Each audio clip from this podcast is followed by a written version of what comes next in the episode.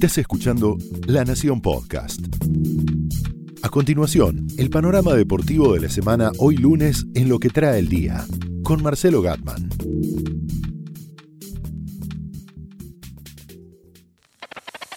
River y Boca llevan sus problemas lejos. Hernán Crespo busca nuevas historias en el conurbano. Soy Marcelo Gatman y esto es Lo que trae el día, edición deportiva.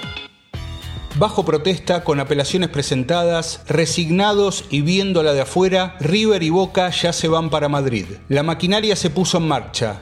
Real Madrid le vendió los primeros tickets a sus socios, cerca de 9.000, y los sitios de reventa basados en España ya ofrecen las entradas a un valor muy alto. Contrariamente a lo que se cree en la Argentina, la reventa de tickets es un síntoma de buena salud de un espectáculo deportivo. Nadie va a pagar varias veces el valor de algo si el acontecimiento no es interesante.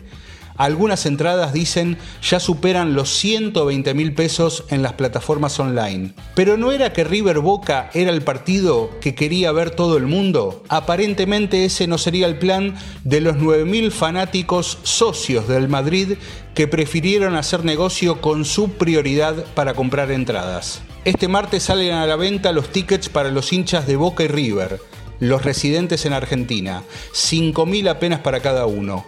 Habrá 25.000 fanáticos de cada lado y 22.000 entradas de protocolo y sponsors en manos de la Conmebol. Ese es el sueño en vida de Alejandro Domínguez, presidente de la Conmebol que a cada rato llamaba a River antes de la segunda final para que le quitaran los tickets a los abonados y liberaran lugares para los invitados que él tenía.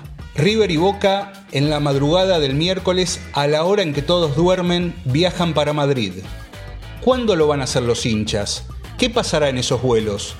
Madrid se prepara para un operativo de seguridad sin precedentes, desacostumbrado para sus habituales domingos, pero el lío tal vez se desate cuando los fanáticos de River y Boca precisen ir al baño en pleno vuelo. Ojalá eso no pase. Mientras tanto, uno que se vuelve a la Argentina es Hernán Crespo, para hacer su primera experiencia como técnico. En enero se va a hacer cargo de la dirección técnica de Banfield. Crespo jugó en River, jugó en Parma, jugó en Milan, jugó en el Inter, jugó en el Chelsea. Tuvo una extensa carrera en Europa. Su tarea actual es ser embajador global del Parma para reuniones de negocios, abrir puertas, representar la imagen de un club. ¿Tenés estómago para venir al fútbol argentino? Le preguntó a Crespo uno de sus posibles colaboradores. Es lo primero que me pregunté, le dijo Crespo, y la respuesta es sí. Tengo estómago. Hernán Crespo va a iniciar la pretemporada en enero. Trayectoria, conocimiento y estómago. Tres cosas que hay que tener para dirigir un equipo de primera división del fútbol argentino. Esto fue Lo que trae el día un podcast exclusivo de La Nación. Escucha todos los programas de La Nación Podcast en www.lanacion.com.ar. Suscríbete para no perderte ningún episodio. Estamos en Spotify, Apple Podcast, Google Podcast y en tu reproductor de podcast favorito. Seguí escuchando La Nación Podcast.